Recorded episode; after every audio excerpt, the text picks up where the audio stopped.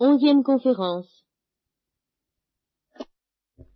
Cette idée de, Dieu qui est euh, bouleversé dans ses entrailles euh, et par conséquent qui se présente comme touché de, de douleur, tactus dolrecordis intrinsecus, en face des dangers courus par les créatures en général lorsqu'elles sont présentées à l'Holocauste, lorsque l'Holocauste leur est offert, et l'homme en particulier lorsqu'il s'est plongé dans la misère originale de la condition humaine, qui est d'être un pécheur, d'être un pauvre pécheur, qui, sans un secours particulier, spécial, qui est vraiment une intervention miséricordieuse, encore plus gratuite que l'offre de l'Holocauste, ne peut plus dire oui à l'Holocauste, lequel demeure offert une fois pour toutes, parce que les dons de Dieu sont sans repentance, mais ne peut plus dire oui, et qui, une fois qu'il a dit oui, eh bien, est condamné, est condamné vraiment à subir normalement, ça, c'est la deuxième notion dont il faudra que je parle, un holocauste avec complications, beaucoup plus douloureux que l'holocauste tout simple qui est offert aux innocents. Alors, donc cette première notion, c'est que Dieu est bouleversé, touché de douleur au plus profond du cœur en face de la malice humaine et de, euh, la condition dans laquelle nous nous trouvons. Alors que Dieu est impassible. Alors j'ai dit une fois, en d'un mot, celui de Madame de Sévigné, Dieu a mal à notre âme, mais euh, bon, on peut demander des, précisions. Alors si on veut des précisions, sur cette impassibilité divine qui n'est pas une insensibilité ni une indifférence, loin de là, je suis obligé de faire appel à quelque chose d'un peu technique, puisque ce, qui a ça d'ailleurs sa beauté et son importance au point de vue théologique, mais je, je, c'est question de temps qui me manque. La dialectique des trois voies la voie d'affirmation, la voie de négation et la voie d'éminence. Vous trouverez ça dans un petit livre de, de, l'abbé Journet, qui n'était pas encore cardinal, mais qui s'appelle Connaissance et inconnaissance de Dieu. Bon, si vous avez ça, c'est très bon, c'est très clair, je ne peux trop vous le recommander. La voie d'affirmation. Alors on va aller aussi vite que possible, parce que vraiment je ne peux pas m'attarder à ces choses-là, pourtant capitales bien sûr. La voie d'affirmation, Dieu est bon. La voie négative, euh, la voie négative, ça vient à dire ceci. Euh, la bonté de Dieu n'est pas ce qu'un vain peuple pense. Vous voyez, ça, ça, ça vient à dire ça. Vous, vous, moi, toute créature, comment est-ce que nous vous faisons une idée de la bonté? On en revient toujours au visage de Dieu qui ressemble à rien. Vous comprenez? La voie négative consiste à dire le visage authentique de la bonté divine ne ressemble à rien de ce que nous appelons nous bonté. Voilà, c'est tout, simple la voie négative. Je vous l'ai expliqué au début de ce point de vue-là. Voyez. Donc en un sens, si on s'en tient à cette affirmation que la bonté de Dieu ne ressemble à rien, on peut dire Dieu n'est pas bon au sens où nous nous entendons inévitablement, grossièrement, bêtement, le mot de bonté. Et la voie d'éminence consiste à dire, seulement ne vous y trompez pas, ne faites pas comme les modernes, qui à cause de ça se permettent de dire n'importe quoi, à cause de la voie négative. Euh, si Dieu n'est pas bon au sens où nous l'entendons, c'est par excès, ce n'est pas par défaut. Vous voyez, c'est parce que c'est une telle intensité que ça euh, franchit le mur du son de la notion de bonté. Vous voyez, ça fait éclater les limites dans lesquels nous, inévitablement, nous enfermons la notion de bonté. C'est vrai pour la bonté, c'est vrai pour l'amour, c'est vrai pour la sagesse, c'est vrai pour la lumière, c'est vrai pour tous les attributs divins. Voilà. Alors ça, euh, c'est pas tellement difficile à comprendre. Simplement, du fait que nous sommes invités à entrer dans le visage de Dieu qui ne ressemble à rien, nous sommes invités au cours de notre vie intérieure à entrer dans la signification de tous ces mots qui ne ressemblent à rien, et par conséquent il peut arriver des moments où, c'est l'histoire de Job, où le visage de Dieu paraît par exemple cruel, tout simplement parce qu'il nous fait entrer dans son amour en tant qu'il ne ressemble pas à ce que nous nous appelons amour. Alors nous trouvons ça amer, plus qu'amour. on est, et alors on dit c'est pas de l'amour, ça, ben, si, mais c'est trop d'amour. Et cette notion de trop est très importante, c'est la clé de, de, tous les comportements divins à l'égard du monde. Le, le, châtiment, la justice, tous ces aspects-là dont on ne veut plus entendre parler aujourd'hui, qui ont pu être présentés de manière très caricaturale autrefois, la vraie, authentique manière de les comprendre, et, et justement de les, de les, concilier parfaitement avec la miséricorde, c'est de les présenter comme le fruit de l'excès d'amour de Dieu. Et quand quelqu'un vous aime gentiment, il n'est pas trop embêtant. Voyez-vous? Mais si quelqu'un vous aime d'une manière dévorante, eh bien, méfiez-vous. C'est ce que c'est ce que chante Carmen, vous savez. si tu ne m'aimes pas, je t'aime, mais si je t'aime, prends garde à toi. Voyez-vous Prends garde à toi. Et c'est ça la justice. Vous savez, c'est pas. Alors là, oui, le reste est une caricature. Mais ça, ce n'est pas une caricature, et on s'en passait justement s'il n'y avait pas la miséricorde maternelle, mais c'est l'amour qui serait intolérable, c'est pas la justice sans amour telle qu'on se la représentait autrefois. Peut-être, enfin autrefois, comme si maintenant on faisait mieux. Comme inévitablement l'homme se la représente dès qu'il dégringole, dès qu'il retombe en dessous du niveau de ses sommets. C'est la même chose quand, toujours une comparaison littéraire, je, suis bien obligé de prendre mes comparaisons que je peux, hein, euh, quand Alceste dit à Célimène, ah, je vous aime, je vous aime, vous savez pas comment je vous aime, je voudrais que vous soyez complètement ratatiné dans euh, tout, tout, tout, dans la misère, dans, dans la misère, ça, dans la pauvreté, dans la maladie, et puis je vous tirerai de là. Alors elle lui répond tout simplement, vous avez une drôle de façon d'aimer les gens. Hein. Ben, je crois qu'on pourrait dire ça à Dieu, mais c'est un excès d'amour. Et ça rappelle très bien la parole de Thérèse d'Avila, si elle est historique, ce dont je me moque éperdument, parce qu'elle est vraie en profondeur. c'est comme ça que je traite tous mes amis, ça ne m'étonne pas que vous en ayez si peu. Voilà.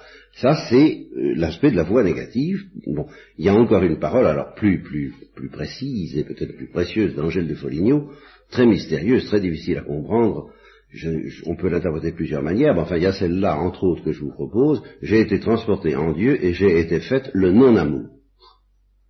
Alors ça peut vouloir dire deux choses, ça peut vouloir dire je me suis aperçu que moi, j'étais non-amour comparé à l'amour de Dieu, et, et, ça revient au même d'ailleurs les deux interprétations. Ça revient à dire que moi, avec tout l'amour que je croyais avoir, je me suis aperçu que face à cet amour de Dieu, j'étais le non-amour, par opposition à l'amour, ça revient à le, euh, j'étais sans délicatesse, quoi.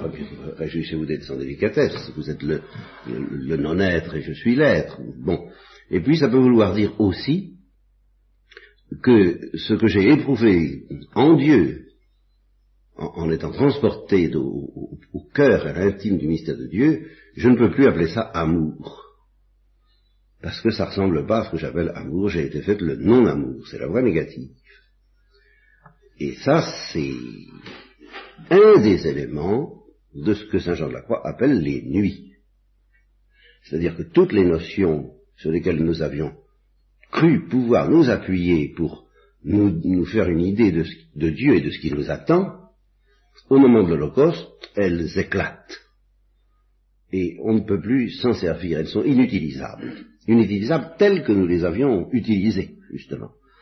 Et c'est là où j'y reviens, si on est tout à fait souple et dans la voie d'enfance, alors, au lieu de se cramponner aux lumières qu'on avait reçues jusqu'à présent, aux idées qu'on s'était faites sur Dieu jusqu'à présent, et aux idées qu'on avait pu se faire sur l'Holocauste, et sur la sainteté, et sur la perfection, et sur l'amour même, au lieu de se cramponner à ces idées-là, on, lâche assez facilement, on ouvre les mains, on laisse partir tout ça en n'y comprenant plus rien, ça se passe sans trop de casse.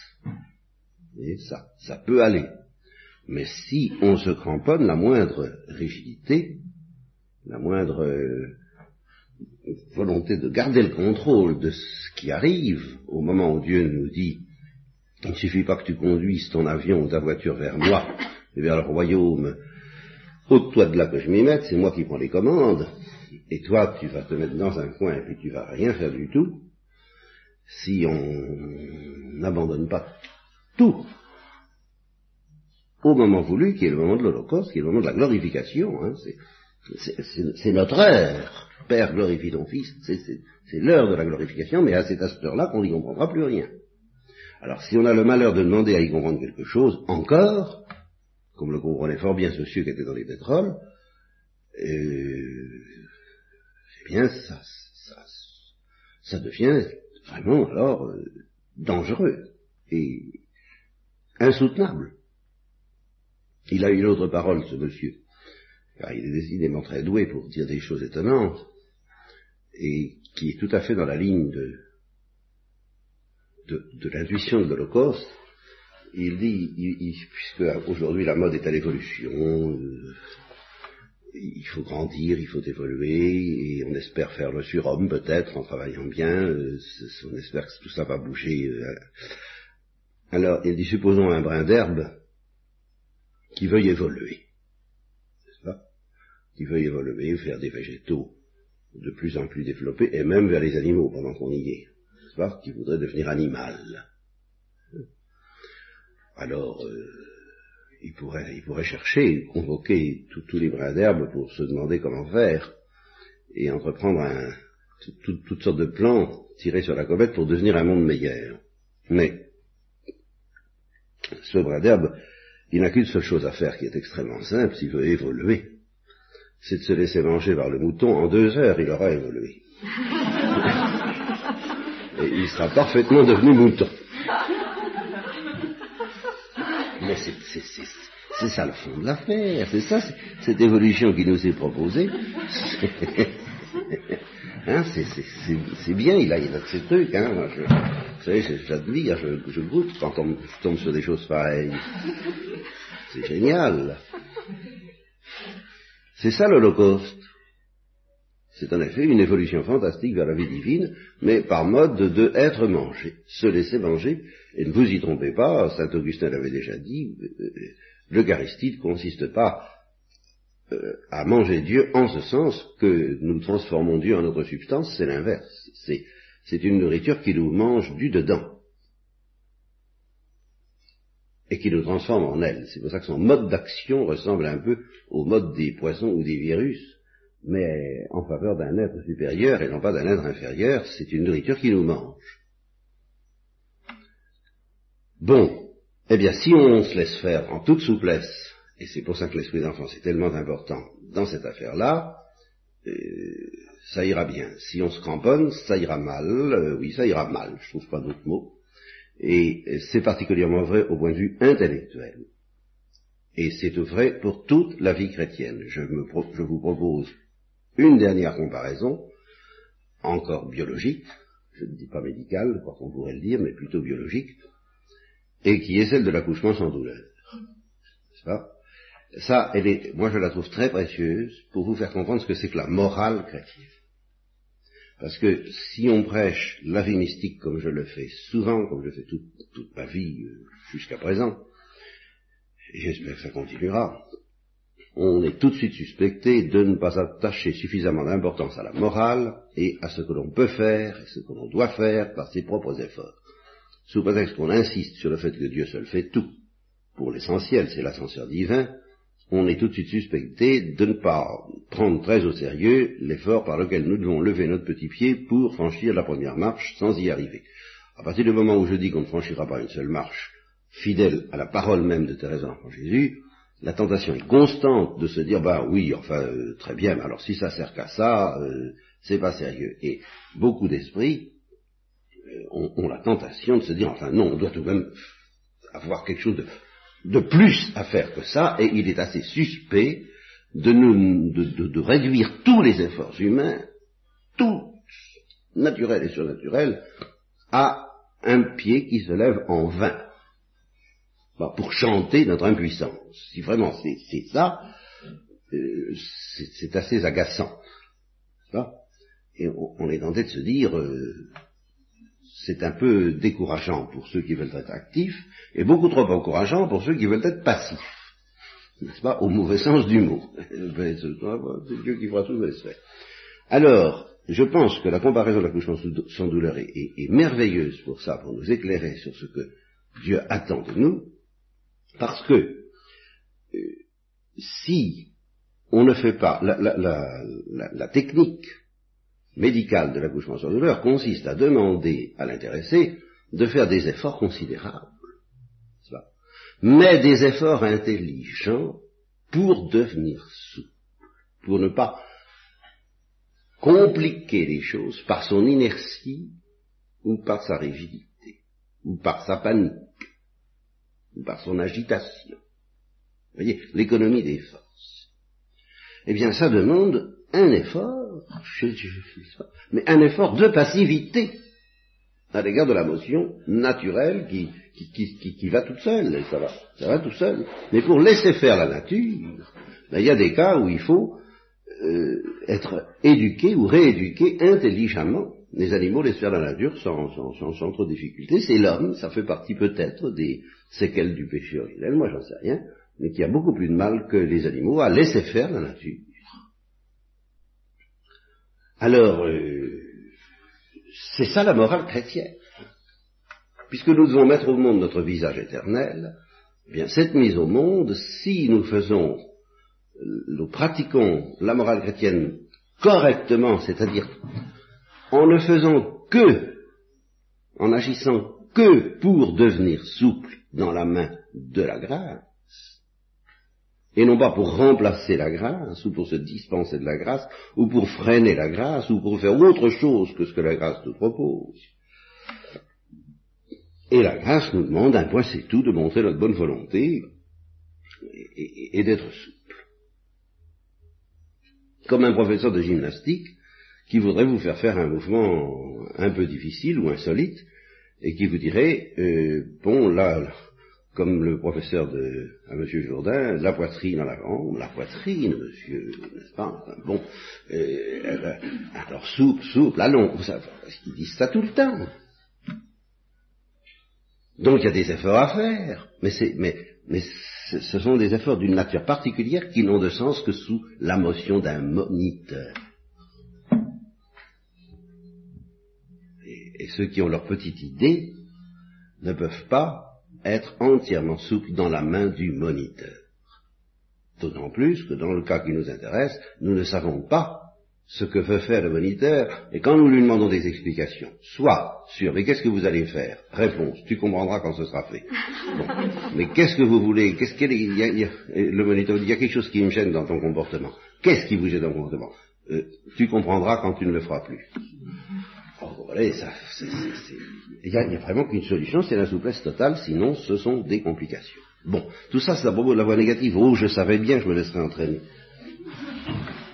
Que je me laisserais entraîner. Euh, la voie négative, c'est ça, c'est cette souplesse absolue à l'égard alors des idées, en général. Puisque nos idées sont inadéquates, ben, il y a un moment où elles doivent craquer et, brûler et fondre. Mourir. Et Saint Jean de la Croix le dit à un moment donné, il dit qu'il y a un moment où il faut être sans idée. Alors qu'est-ce qui reste Bien, il reste la réalité. Et effectivement, il y a des moments où on ne peut rien dire de notre vie spirituelle, si ce n'est qu'elle est sous la motion, sous la pression de la réalité. C'est pour ça que je suis très, euh, très à, oh, je ne sais rien un peu fasciné, mais c'est pas ce mot que je cherchais, par la parole de Saint Paul dans ses épîtres, la dynamis tout n'est-ce pas? La puissance de Dieu. Il y, a, vraiment des moments où ce qui nous arrive, on ne sait pas trop, mais on sait que c'est puissant. On sent que c'est puissant. Mais on n'oserait même plus appeler ça amour, ni euh, lumière, ni tout ce qu'on voudra. C'est la réalité. Puis la réalité qu'il n'y a plus qu'à subir avec le plus de souplesse possible, sans savoir ni d'où elle vient ni où elle va. C'est la voie négative, mais c'est la voie négative concrète. Vous voyez, c'est la voie négative euh, qui, qui, qui, comme on dit, c'est le métier qui rentre. Vous voyez Eh bien, c'est le métier d'enfant de Dieu qui, qui rentre la voie négative. Et la voie d'éminence, nous ne la connaîtrons parfaitement que dans la vision face à face. Sur la terre, c'est beaucoup plus. C'est pour ça que les Grecs se contentent de la voie négative. Ils parlent pratiquement pas de la voie d'éminence, mais quand ils parlent de la voie négative, il ne faut pas s'y tromper, c'est la voie d'éminence qu'ils visent. Ça, c'est pour ça, comme, un peu les hindous, c'est assez ambigu leur affaire, les hindous. Quand ils disent que Dieu est le non-être, c'est ça que ça veut dire. Il faut faire très très attention à ce qu'ils veulent dire. C'est pas exact. Il faut tout de même dire que Dieu est l'être. Mais d'une manière, selon un mode que nous ne pouvons pas comprendre. Bon. Eh bien, euh, voyez le cycle liturgique, enfance, mort, résurrection du Christ.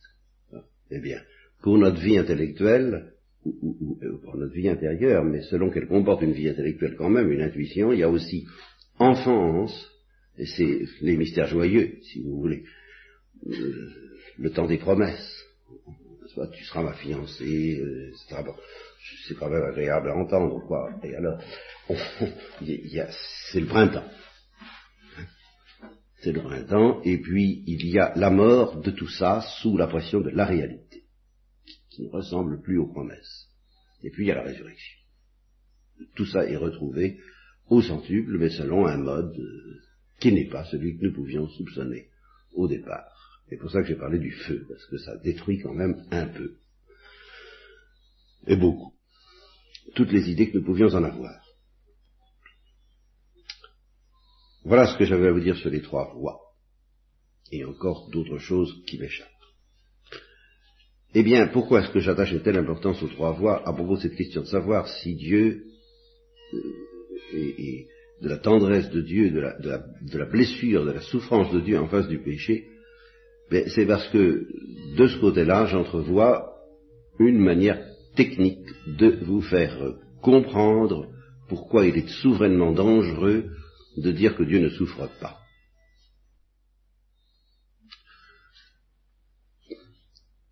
c'est dangereux à la manière dont ce serait dangereux de se cramponner à l'idée que Dieu est bon et que par conséquent sa bonté ressemble à ce que nous pouvons penser nous.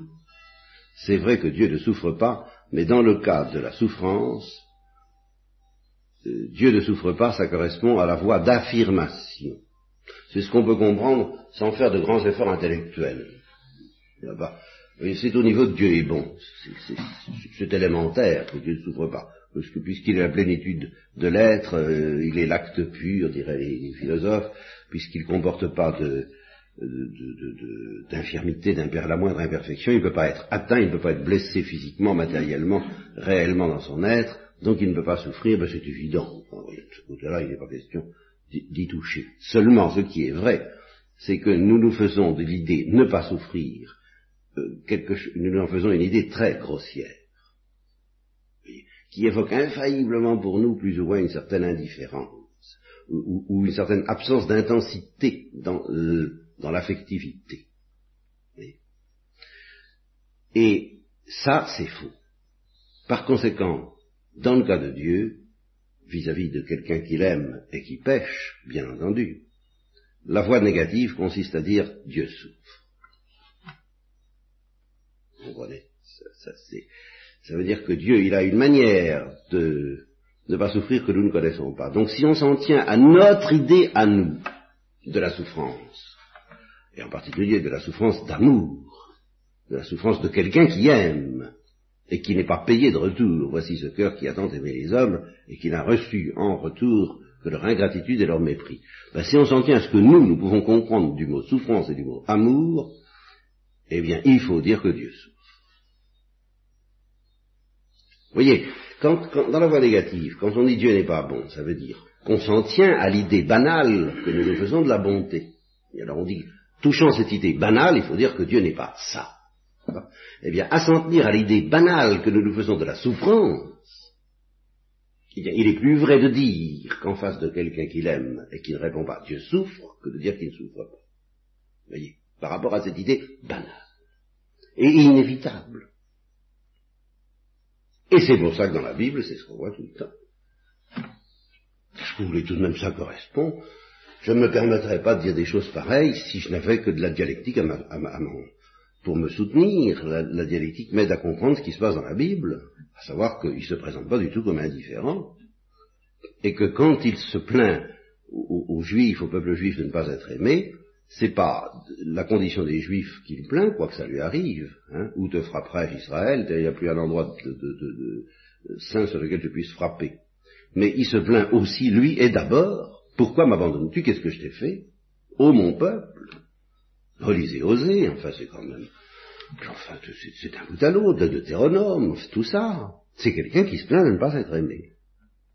Alors ça fait très anthropomorphique, mais ça fait très anthropomorphique parce que tout simplement, étant donné l'idée que nous avons, nous, je vous le répète, de ce que veut dire euh, aimer, si nous nous imaginons que Dieu ne souffre pas, nous nous imaginerons infailliblement que Dieu n'aime pas. C'est pas possible, nous ne pouvons pas faire autrement. Alors, il faut jouer le jeu biblique. Et quant au Nouveau Testament, alors c'est extrêmement simple, au Nouveau Testament, il, euh, il, y est allé beaucoup plus fort encore. Il a dit, tu veux savoir dans quel état tu me mets avec tes refus Eh bien, regarde, regarde la croix. Voilà dans quel état tu me mets avec tes refus. Enfin, c'est tout de même l'évangile que je vous raconte là, j'invente pas des choses extraordinaires.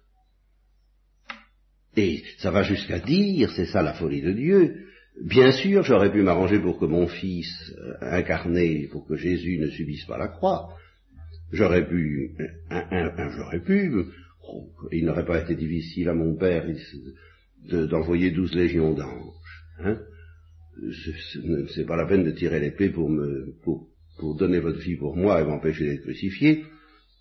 C'est pas, il n'y a pas besoin de tout ça, mais il faut accomplir les Écritures. Qu'est-ce que ça veut dire, il faut accomplir les Écritures? Ça veut dire simplement ceci, Dieu dit, bien sûr, je pourrais épargner mon Fils incarné, Jésus, mon envoyé, mon sauveur, hein, je pourrais l'épargner, mais je souffre trop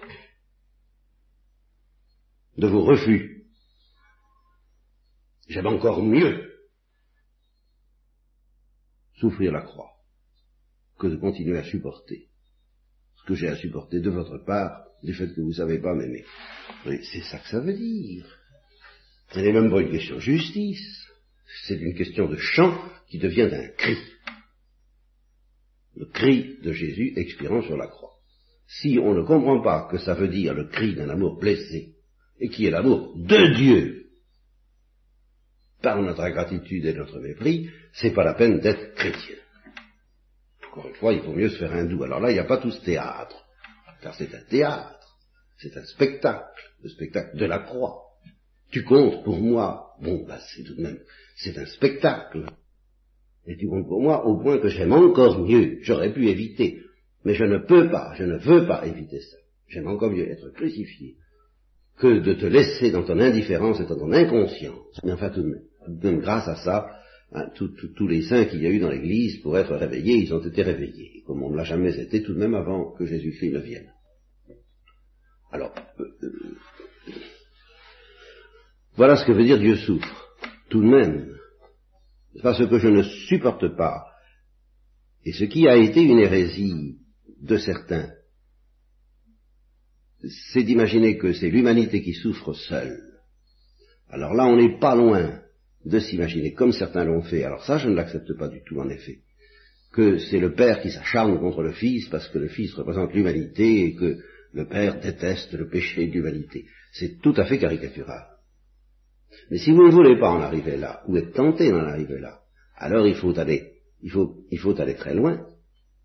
Il faut vous dire au fond la souffrance du Christ. Pourquoi la souffrance du Christ? Si c'est pas parce que le Père est en colère et qu'il s'acharne contre lui, ça veut dire que cette souffrance reflète quelque chose que nous ne comprenons pas, qui est bien plus profond que la souffrance du Christ en tant qu'homme, c'est la souffrance du Christ en tant que Dieu. Si vous n'allez pas jusque-là, vous ne pouvez pas regarder le crucifix chrétiennement. Car enfin, c'est ça, chez nous, il y a un crucifiement de Dieu. Notre Dieu est crucifié. Voilà, faut choisir. Est-ce que oui ou non nous acceptons de cette vérité-là ou est-ce que nous la refusons? Si nous l'acceptons, il faut la regarder. Et la regarder à, n'en jamais finir. Tout en sachant très bien qu'il est ressuscité, naturellement. Mais enfin, à n'en jamais finir quand même. Et si nous ne l'acceptons pas, ben, il faut s'en aller. Ça, c'est la seule manière honnête et droite euh, de, de, de, de, traiter ces vérités-là. Bon, j'insiste pas. Voilà ce que j'avais à vous dire pour vous dire. Pour vous rappeler, si vous voulez comprendre quelque chose à ce que je veux vous dire, il ne faut pas vous arrêter à la souffrance du Christ. Il faut aller beaucoup plus loin. Elle est le, sacrement, le signe sensible de quelque chose de beaucoup plus profond qui est le mystère de Dieu face à la cruauté du péché. De Dieu même, de toute éternité. Alors, dans la voie d'éminence, car je vous ai parlé que de la voie négative jusqu'à présent, au point de vue de la souffrance, je dis, voie d'affirmation, il ne souffre pas. C'est-à-dire, il est tranquille. Quoi. Ce, qui est, vrai, mais très grossier. Voie négative, étant donné l'idée que nous faisons de ne pas souffrir, il souffre. Voie d'éminence, eh bien, finalement non, il ne souffre pas. Mais alors, le mode, voyez, c'est une chose, de même que le mode de l'amour en Dieu est impensable pour nous, la manière que Dieu a de ne pas souffrir est impensable pour nous. C'est pour ça que c'est dangereux d'y penser. Parce que nous risquons de méconnaître ce mode. pour, parler très familièrement, si en face de nos péchés, et malgré l'amour qu'il a pour nous, il ne souffre pas, eh bien, c'est qu'il a un truc. qui consiste à être l'amour infini. Mais alors ça, au contraire, moi, ce truc-là, ça ne me regarde pas pour le moment. Je ne suis pas de niveau je, me laisserai entraîner vers cette voie d'éminence au moment de l'Holocauste et de la vision face à face, mais en attendant pour le moment, justement, la, même, la meilleure manière de, m'orienter vers ce, mystère de Dieu qui ne souffre pas, c'est de le regarder comme souffrant, à travers la croix de Jésus. Eh ben, c'est pas tellement difficile de se représenter Dieu à la fois comme souffrant à notre âme et comme euh, nageant dans le bonheur. Et pour, nous y aider, alors, il y a la manière de regarder Jésus-Christ comme nageant dans le bonheur même sur la croix. Ça, c'est très important. Voilà pourquoi je tiens à la vivre face à face. Parce que ça, si, si, vous n'oubliez jamais que même dans l'agonie, et même sur la croix, il, est, crucifié parce qu'il est dans la gloire, à certains égards, dans une certaine dimension de son être, et qu'il est déchiré entre cette gloire et les ténèbres du péché, eh bien là, vous serez tout près de cette psychologie divine insondable dans laquelle, dans sa paix, dans son amour, Dieu est à la fois dans la paix et en même temps dans le déchirement de nous voir euh, malades à mort à cause du péché. Donc euh, il faut regarder Jésus-Christ de cette manière-là, et ça, ça nous amène alors à la deuxième, deuxième point assez difficile dont je voudrais vous parler. De la manière dont je le présente, je sais, j'avoue, je proclame que vous ne le trouverez pas écrit chez les théologiens tel que je vous le dis, mais enfin, euh, vous l'en ferez promener si vous voulez. Je vous ai déjà dit ça dès le début, que vous pouviez vous débarrasser du prédicateur, alors débarrassez-vous-en, mais essayez de ne pas vous débarrasser du Saint-Esprit. Et, vous comprenez, j'emploie des mots pour dire des choses que je ne crois pas inventer. Simplement, je mets quelques points sur quelques i, mais qui me paraissent vécus par l'Église en permanence et dit d'une autre manière dans l'Évangile et dans la vie des saints. Alors, c'est la notion, la notion difficile, la notion sur laquelle je bute pendant depuis deux ans, au point de vue théologique et philosophique, c'est la notion de la mort. Ça, c'est une notion difficile. Et euh, pour le moment, je distingue, je suis amené à distinguer euh, la mort dont l'aiguillon est la gloire et la mort dans l'aiguillon est le péché. Et à dire que, à première vue, c'est très différent. Et à deuxième vue aussi. Mais nous verrons qu'alors l'originalité de la condition humaine, c'est de subir quelque chose qui est à la fois la mort dans l'aiguillon et la gloire, et la mort dans l'aiguillon et le péché. Et pour s'y reconnaître un peu dans cette affaire-là, une fois qu'on aura bien distinguer la mort dans l'aiguillon et la gloire, la mort de l'Holocauste, et la mort dans l'aiguillon et le péché, qui est la mort éternelle en fin de compte, soit qui est au-delà de l'événement la mort humaine, c'est la mort éternelle. C'est ça, la seconde mort, par Saint Jean. Vous voyez, c'est ça la mort dont normalement le péché est l'aiguillon. C'est cette séparation éternelle d'avec Dieu qui est une mort. Parce que Dieu est l'oxygène de l'âme, et particulièrement à partir du moment où il lui a offert un pressentiment des, rivages de la vie éternelle, où il a été visité par la brise trinitaire, et qui ne peut plus jamais l'oublier, eh bien, être séparé éternellement de cette vie trinitaire, c'est une mort éternelle. Voilà la mort de l'aiguillon et le péché. Alors, au contraire, rien de plus opposé à ça que la mort dans l'aiguillon et la gloire, évidemment, puisque c'est la métamorphose de l'Holocauste dont j'ai tout de même assez longuement parlé au cours de cette retraite. Eh bien, si vous voulez comprendre quelque chose à la condition humaine, il faut d'abord regarder la condition du Christ, qui est l'homme par excellence, qui est le second Adam, c'est-à-dire le premier en, perfection, en dignité, qui est donc le chef définitif de l'humanité. Eh bien, en lui, je suis tout de même assez près de la liturgie et de la Bible, je dis que la mort dont l'aiguillon est la gloire a englouti la mort dont l'aiguillon est le péché. Ô mort, je serai ta mort. C'est exactement ça que ça veut dire. Voyez, c'est pour ça que je vous dis qu'il ne faut jamais séparer la gloire de l'agonie et de la croix. La mort dont l'aiguillon est la gloire, en Jésus-Christ, a englouti, a dévoré et a détruit la mort dont l'aiguillon est le péché. Et c'est quand même une situation très complexe parce que ça veut dire que Jésus-Christ a subi les deux morts. Mais l'une engloutissant l'autre. Voilà l'une dévorée par l'autre et détruite, dissoute par l'autre. Mais il a subi aussi la saveur de la mort dont l'aiguillon est le péché.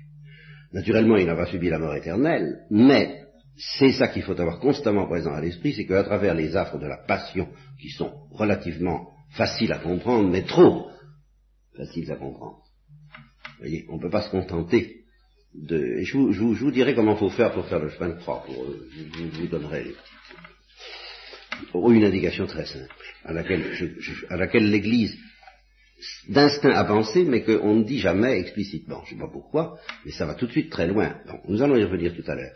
Mais à travers donc cette mort visible, tangible, les clous, euh, la croix, bon, euh, il faut voir quelque chose. De, il faut voir un sacrement. Il faut voir l'agonie, dont la croix n'est que l'épiphanie. Je vous, expliquerai ce que je veux dire par là. Est-ce qu'est l'agonie Mais l'agonie, qu'est-ce que c'est en fin de compte? Eh bien, c'est tout simplement l'anticipation sensible dans notre chair de la mort éternelle. C'est pas compliqué. Et c'est pour ça qu'on est obligé de parler des affres de la mort. Vous voyez, quand on parle, les philosophes parlent de la mort, ils savent absolument pas quoi en dire. Et, et c'est forcé qu'ils ne sachent pas quoi en dire c'est pour ça que je dis que la mort est extrêmement déconcertante. La séparation de l'âme et du corps, qu'est-ce que ça veut dire? Ben, C'est vrai, séparation de l'âme et du corps. Mais une fois qu'il y, y, a la mort, une fois qu'elle est consommée, saint Thomas le distingue bien, la mort in facto esse, une fois qu'elle est consommée, et la mort en train de se faire, in fieri. Bon. Font la seule mort dont nous pouvons parler, nous, c'est la mort en train de se faire. La mort une fois consommée, nous savons pas ce que c'est. Nous n'avons aucune idée de ce que c'est. Donc, ce que nous pouvons pressentir quand nous voyons quelqu'un mourir, c'est comme ça que nous connaissons la mort, ou, quelquefois quand on sent, euh, euh, j'ai un ami qui a eu récemment une crise de palu, et, qui m'a dit, ben, j'ai vraiment senti le froid de la mort. Bon, je savais que c'était rien, je savais que ça passerait, mais euh, j'ai pas pu m'empêcher de penser à la mort et, à vivre comme si j'allais mourir, et il, se préparait à entendre euh, des disques de de Bach joué par Fischer, un, pianiste bon, que j'aime bien aussi, et il venait justement de les découvrir, et il m'a pendant ces deux heures où il a senti le froid de la mort, il a dit dire que je, risque de mourir avant d'avoir entendu ça. et oui, évidemment, qu'est-ce que c'est la pauvre nature humaine. c'est pour vous dire qu'il l'a quand même senti, et il savait en même temps qu'il ne mourrait pas. Bien, donc on peut sentir euh, un peu ce que c'est que la mort en soi, euh, une fois notre, portière au couvent aussi, au propos d'un saignement de alors qu'elle a subi des opérations très graves et bon, elle n'a pas senti la mort, au propos d'un saignement de elle a senti la mort venir. Parce que d'ailleurs, une hémorragie qui dure, ça, ça donne une impression un peu assez bon. Alors, qu'est-ce que nous en savons, nous, de la mort? Euh, C'est un événement de la vie. Faites attention, cette mort-là, une fillerie, c'est pas, c'est pas ce qui se passe après la mort, c'est un événement de la vie humaine. Alors qu'est-ce que c'est que cet événement de la vie humaine?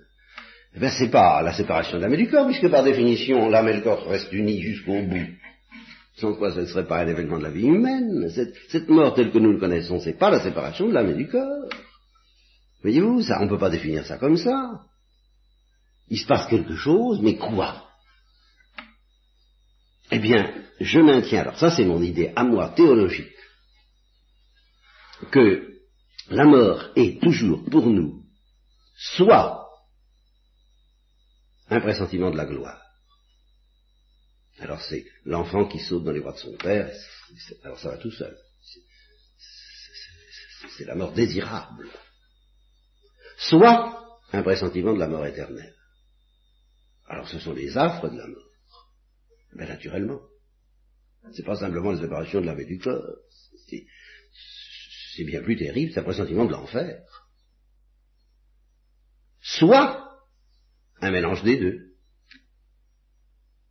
Et c'est le cas du Christ, un mélange des deux, mais dans lequel la mort, pour le Christ au moins, la mort dans l'aiguillon et la gloire, dévore les affres de la mort éternelle. Voilà jusqu'où il faut aller. Vous voyez, c'est, L'inscription, c'est ce, qui, c'est, fait, c'est pour ça que je vous dis, c'est très mystérieux, l'horreur et la peur que nous font la mort n'est pas quelque chose de banal. On peut très bien se représenter la mort, comme souvent on la représente dans la Bible, rassasié de jour, hein, bon, il, il s'endormit, ça va, ça, alors c'est, presque naturel, c'est presque un événement naturel. Il y a un moment où on trouve que ça suffit comme ça, quoi. Euh, et s'il n'y avait pas, normalement je crois que ça devrait, on devrait aller jusqu'à 120, 130 ans s'il n'y avait pas d'accident maladif. Hein eh bien, je crois qu'on aurait notre compte, enfin. Euh,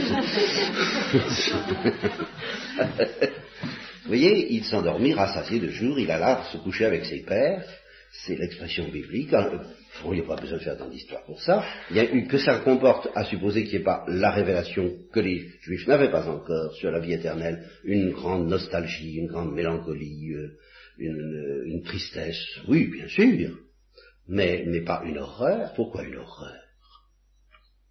Voyez-vous? Non. Alors au contraire, si nous, nous savons que c'est la gloire, nous sentons que c'est la gloire qui nous appelle, c'est pas seulement, c'est une joie qui, débordante que j'ai de joie à me voir me détruire, une joie qui, évidemment, n'est pas de ce monde, qui ne ressemble à rien, qui, on meurt de joie. Ben oui, c'est une drôle de manière de mourir, et c'est aussi une drôle de manière d'être en joie. N'est-ce pas? C'est une drôle de joie.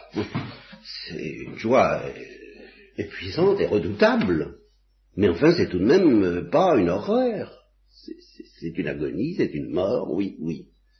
Mais enfin, mais il y a alors oui, cette espèce de, le démon qui rôde et l'angoisse et les affres et, l'horreur de la mort, il y a l'agonie, oui, ça, ça, ça peut être.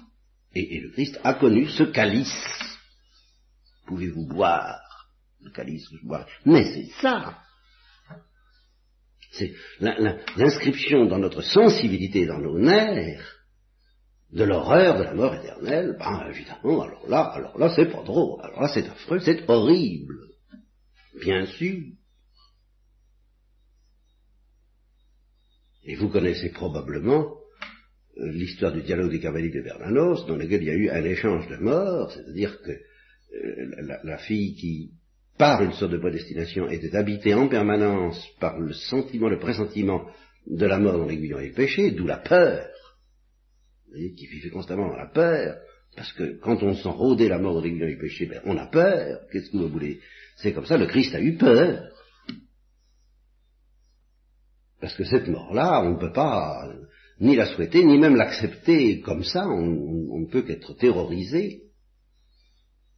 Et alors à côté de ça, ben, il y avait sa, supérieure pour qui ça allait tout, tout, tout simple, tout droit, parce que c'était l'enfant de la main de Dieu, qui était toute prête pour l'Holocauste, et qui justement c'est littérairement vu, hein, c'est un peu grossier, comment voulez-vous faire hein, Ces choses-là sont plus subtiles et plus mystérieuses dans la réalité, mais enfin, ça prêche une vérité, ça prêche grossièrement une vérité incontestable, eh bien, elle a, elle a offert, où elle a été choisie, pour connaître la mort qu'aurait dû connaître euh, Blanche de la Force, justement parce que euh, Blanche de la Force allait mourir réellement et que et qu'elle n'arrivait pas à, affronter cela, de sorte que la, prière est morte dans une, véritable agonie, celle qu'a connue Thérèse jusqu'au moment du credo. C'est ça, qu'est-ce que vous voulez Et puis Blanche de la Force est morte en chantant le Veni Creator, Veni, euh,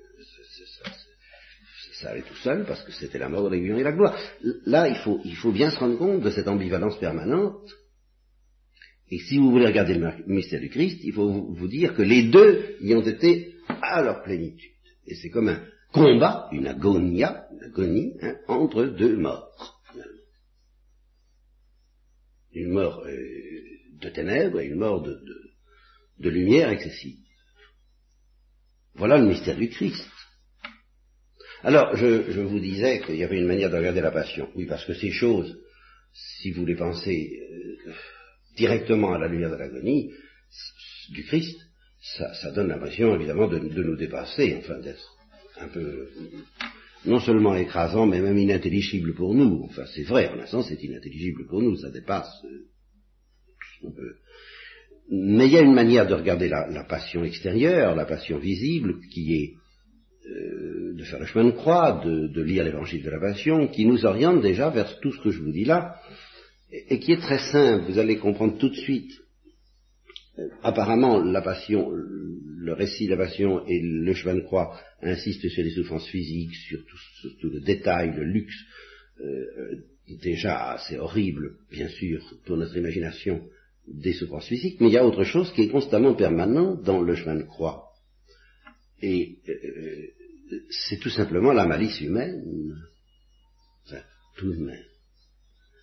De sorte que si le Christ était mort sous la tour de Siloé, ou d'un accident quelconque, et puis qu'il avait offert ses souffrances pour le genre humain, ça aurait été aussi valable, bien sûr, puisqu'un sourire aurait suffi pour nous sauver, mais on ne pourrait plus méditer là-dessus. Et ça suffirait pour qu'on ne puisse plus méditer. Ça prouve donc bien que l'âme de cette méditation de l'Église, c'est pas les souffrances physiques, qui auraient pu être euh, aussi considérables d'une autre façon, c'est le fait que toutes ces souffrances ont été infligées par la cruauté humaine. Donc nous sommes bien là, au cœur de ce conflit entre la douceur de Dieu, qui parce qu'elle est la douceur de Dieu et la béatitude, ça ça peut pas partir, ça c'est l'océan. Hein? Et puis la cruauté du péché, euh, dont le fruit normal, ce sont les affres de la mort éternelle, et que le Christ a accepté, justement, d'être persécuté jusqu'à en mourir dans son corps par les affres de la mort éternelle. Et alors ça, c'est pas, ça, ça a explosé au vendredi saint, ça s'est déclenché au moment de l'agonie en telle sorte qu'il aurait pu en mourir au moment de l'agonie, la sueur de sang, l'ange qui est venu le réconforter, mais c'est toute sa vie qu'il a été menacé par les deux morts.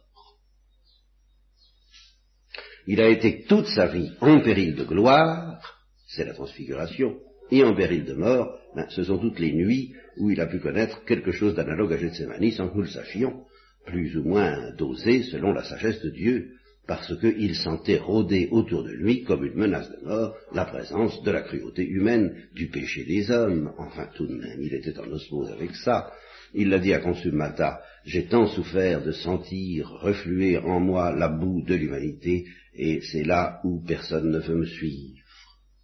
On me demande de grandes choses, euh, la vertu, euh, la générosité, même la souffrance, mais ça, ça, ça, c'est-à-dire, dans le cas de Consumata, ça voulait dire, et comme pour Thérèse, ce sentiment de ne plus pouvoir aimer Dieu, de ne plus euh, cette impression d'être séparé, d'être rejeté, d'être dans une obscurité sans nom, quoi. Alors elle lui disait, moi je voudrais vous aimer, je voudrais chanter votre gloire. Et il lui a répondu, mais tu ne sais pas ce qui fait la gloire du Père. Tu, ne sais pas. Alors je crois qu'il n'y a aucun doute, le Christ a, senti comme une menace de mort la présence du péché en lui. il s'est fait pécher pour nous, c'est ça que ça veut dire. Il s'est pas fait pécheur mais il a accepté par l'incarnation une intimité avec le péché. Et c'est pour ça d'ailleurs que euh, c'est ce qu'il nous demande à tous, c'est d'accepter une certaine intimité avec le péché. En fin de compte, c'est ça la patience qu'il nous demande et par où nous lui ressemblerons. C'est ça l'imitation de Jésus-Christ. Mais faites attention, euh, d'une part, il n'est pas question d'accepter cette intimité autrement que sous une motion de la paix, de la, de la douceur, de la joie de Dieu. Ça, il n'est pas question que ça nous soit enlevé, j'y reviendrai, car dans le mystère de la croix et du Christ, qu'est-ce qui est mis à mort à travers le cœur du Christ? C'est la douceur même de Dieu. Ben, pour que la douceur même de Dieu subisse en quelque sorte cette mort dans l'aiguillon et le péché, il faut qu'elle soit là. Vous, comprenez que c'est un jeu divin, cette histoire-là. C'est pas vous qui y arriverez. Hein. Alors là, c'est pas le moment d'être actif. Hein. Au moment de la passion, euh, on n'est pas actif. On est passif. Est passif dans la main de la gloire et de la paix et de l'amour d'abord. Sinon, si l'amour n'est pas suffisamment fort en vous, c'est le don de force du sacrement de confirmation, justement. Si l'onction du Saint-Esprit, si sa douceur et sa paix ne sont pas suffisamment forts en vous pour pouvoir affronter, selon le mode de la patience, qui est le mode propre de Dieu, l'intimité avec le péché, ben vous n'y arriverez pas. Hein. Vous essaierez de faire comme à la croix, et vous n'y arriverez pas. Et ça vous découragera. Alors, c'est pour ça que je vous dis, comme le Christ essayait de dire à ses apôtres, mais un peu en vain, pas trop de générosité euh, à, votre sauce. Mais visez plutôt la patience. C'est dans la patience que vous porterez du fruit. C'est-à-dire, si vous avez de grands élans, eh ben, donnez-moi justement ces grands élans pour en faire moi ce que je voudrais, mais parce que vous, vous voudrez. Parce que moi, ce que je vais en faire de vos grands élans d'amour, c'est de vous mettre dans un tel état de paix que vous supporterez l'intimité avec le péché. Au fond, c'est tout, tout le fond de l'affaire. Quel péché? Eh bien d'abord le vôtre. Quelqu'un qui accepte de supporter l'intimité avec le péché, et d'abord le sien, donc supporte de découvrir le sien. Pourquoi est-ce que nous ne supportons pas de découvrir notre péché? Parce que nous ne supportons pas l'intimité avec le péché, nous n'avons pas cette patience divine. Comprenez que, que ce soit notre péché, ou que ce soit comme Jésus-Christ a senti le péché des hommes, comme son péché, enfin, aussi intimement que si c'était le sien. ça, lui collait à la peau aussi fort que notre péché nous colle à la peau, il n'y a pas à se faire d'illusion de ce côté-là. Par conséquent, c'est pas plus difficile à nous qu'à lui, si j'ose dire. Si, nous acceptons que cette paix nous envahisse, eh bien nous accepterons du même coup de nous voir pécheurs, de nous savourer pécheurs. Parce que nous accepterons la croix. C'est la première croix que nous devons accepter, c'est l'intimité avec notre péché, parce qu'à partir du moment où nous acceptons cette intimité avec notre péché, Dieu peut le soigner, notre péché. Et justement, il veut faire que cette paix, qui est la mort, cet holocauste, ce, feu qui déjà en nous patiente, petit à petit, brûle ce péché, et nous fasse subir cette double mort qui est euh, la mort du péché, la, la mort de la mort dont l'aiguillon est le péché, sous la brûlure de la mort dont l'aiguillon est la gloire. Hein, c'est très compliqué à dire, mais c'est simple à comprendre. Voyez mais tout ça, ça suppose qu'on accepte patiemment l'intimité avec son propre péché. Et c'est cette générosité-là que demande Saint Jean de la Croix, et qui dit que Dieu trouve si rarement. Parce que justement, on veut faire bonne figure à ses propres yeux d'abord et que la profondeur avec laquelle nous sommes pécheurs, nous résistons à accepter de la découvrir parce que nous ne sommes pas patients. Tenez rien que la manière dont je dis ça, vous voyez que c'est patient? C'est évident, ça. Je comprends d'autant mieux que le secret de tout est la patience, que je suis l'impatience même. Je, me rappelle, euh, maman disant vers la fin de sa vie, quand elle commençait à comprendre certaines choses, euh, et que moi je venais de me convertir, alors je lui parlais de la patience, elle m'a dit je ne sais pas ce que ça veut dire. de fait. C'est pas la spécialité de la famille. Eh bien, c'est pas la mienne non plus, mais je, comprends d'autant mieux que toute la clé de l'affaire est là. Puis alors patience aussi pour supporter le péché qui nous entoure. Ça, va de soi, c'est indissociable. si vous n'acceptez pas si vous supportez pas le péché des autres, vous ne supporterez pas de voir le vôtre. Ça, c'est sûr. Parce que c'est encore pire. Tout ce que vous pouvez vous plaindre de la part des autres, ben le jour où vous découvrirez ce que vous êtes, vous verrez, vous verrez l'effet que ça vous fera. Hein.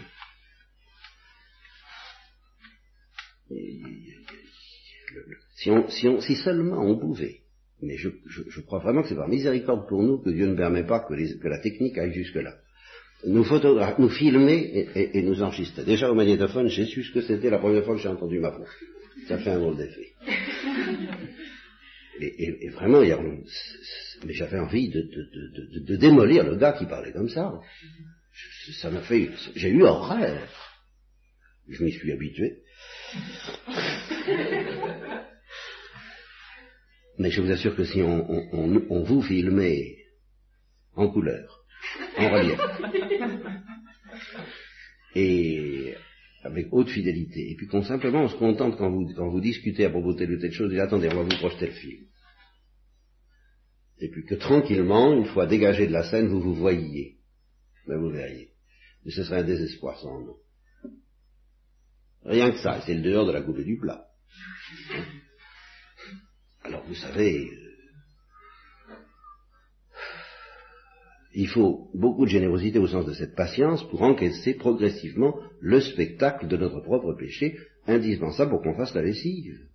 Quand on fait la lessive, la saleté qui était inscrite euh, d'une manière à peu près tolérable à première vue au milieu du blanc, sort. C'est ce que dit Saint Jean de la Croix.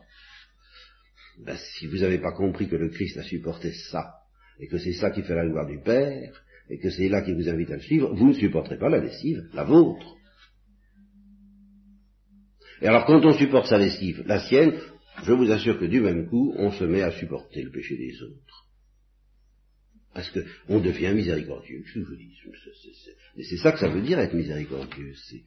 C'est, ça veut dire mesurer qu'il y a une telle... que vous, comprenez, quand vous découvrez votre péché, un peu, un peu, hein, dehors de la coupe du plan, mais un petit peu quand même. Vous comprenez que personne, à commencer par vous, ne peut supporter ça. Personne.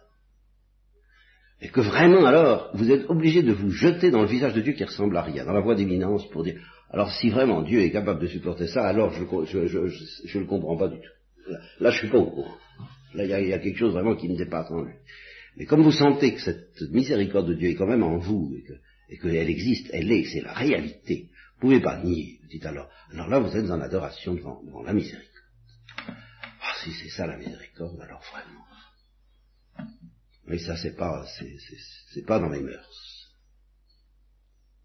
Alors à ce moment-là, vous comprenez le péché des autres vous apparaît comme euh, oui, évidemment, s'il peut supporter ça, je comprends qu'il supporte tout.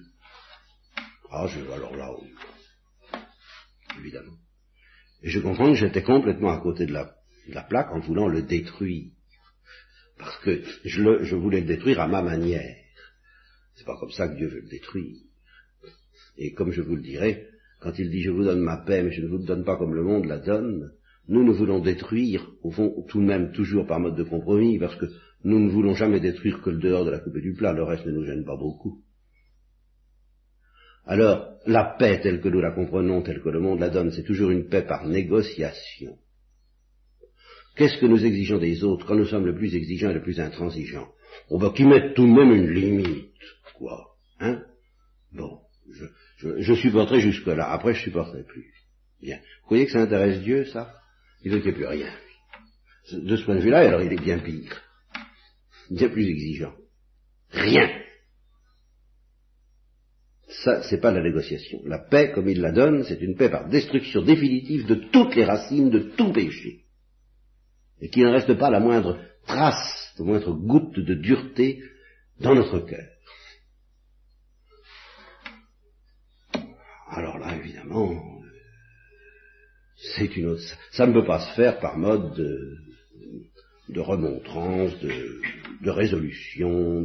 non, ça se fait par mode de mort. Et quand nous demandons aux autres de changer, je m'en aperçois bien, étant prêtre, je suis bien obligé de m'en apercevoir. et, j'ai forcément, j'ai une certaine manie d'aller un peu au fond de l'affaire, au fond de la poupée du plat. Alors, à première vue, c'est pour ça que je, je, je, rigole pas tous les jours. Je m'excuse, n'est-ce pas, mais quand, j'ai affaire à... Je me dis, voyons, si je leur demande telle, telle, telle, telle chose, oui, ça je peux leur demander ça, peut-être il faut que ça change. Mais au fond, qu'est-ce que je demande? Ça c'est très extérieur, ça ne peut pas me suffire. Justement, j'ai tout de même reçu une lumière sacerdotale suffisante pour ne pas me contenter des modifications qui sont à leur portée. Alors, je veux ça, ça bien plus loin. Je veux la modification totale. Alors je me dis, qu'est-ce que je leur demande? Qu'est-ce que je vais leur demander? De mourir. Je peux quand même pas me permettre de leur demander ça en disant, faut mourir. Hein, hein Je peux pas. Alors, il euh, faut que j'essaie de leur demander de, de consentir à s'offrir à la chaleur qui va les faire mourir.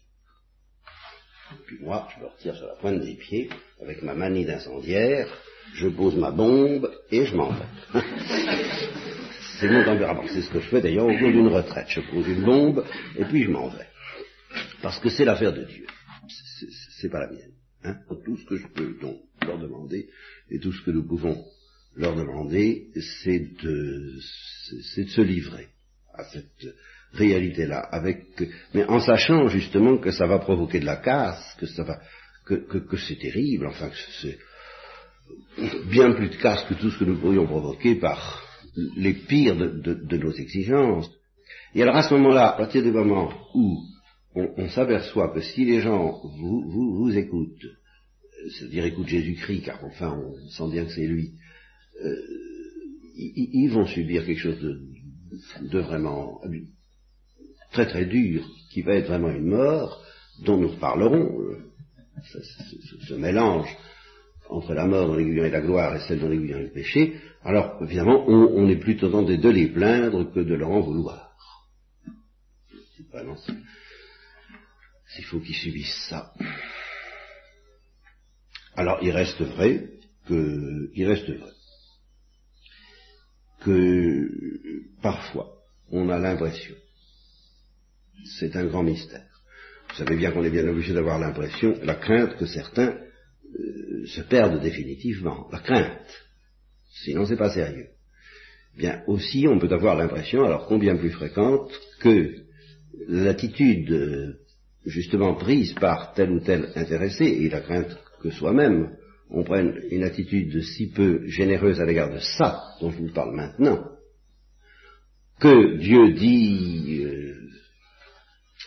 non, il n'y a rien à faire sur la terre, il faudra attendre le purgatoire. Alors ça, c'est navrant, c'est douloureux pour tout le monde, mais même cela, Dieu patiente. Et, alors, là, il n'y a aucun doute, ceux qui ne se laissent pas faire jusqu'au bout sur la terre, je suis obligé de le dire sans satisfaction, parce que ils ne perdent vraiment rien pour attendre.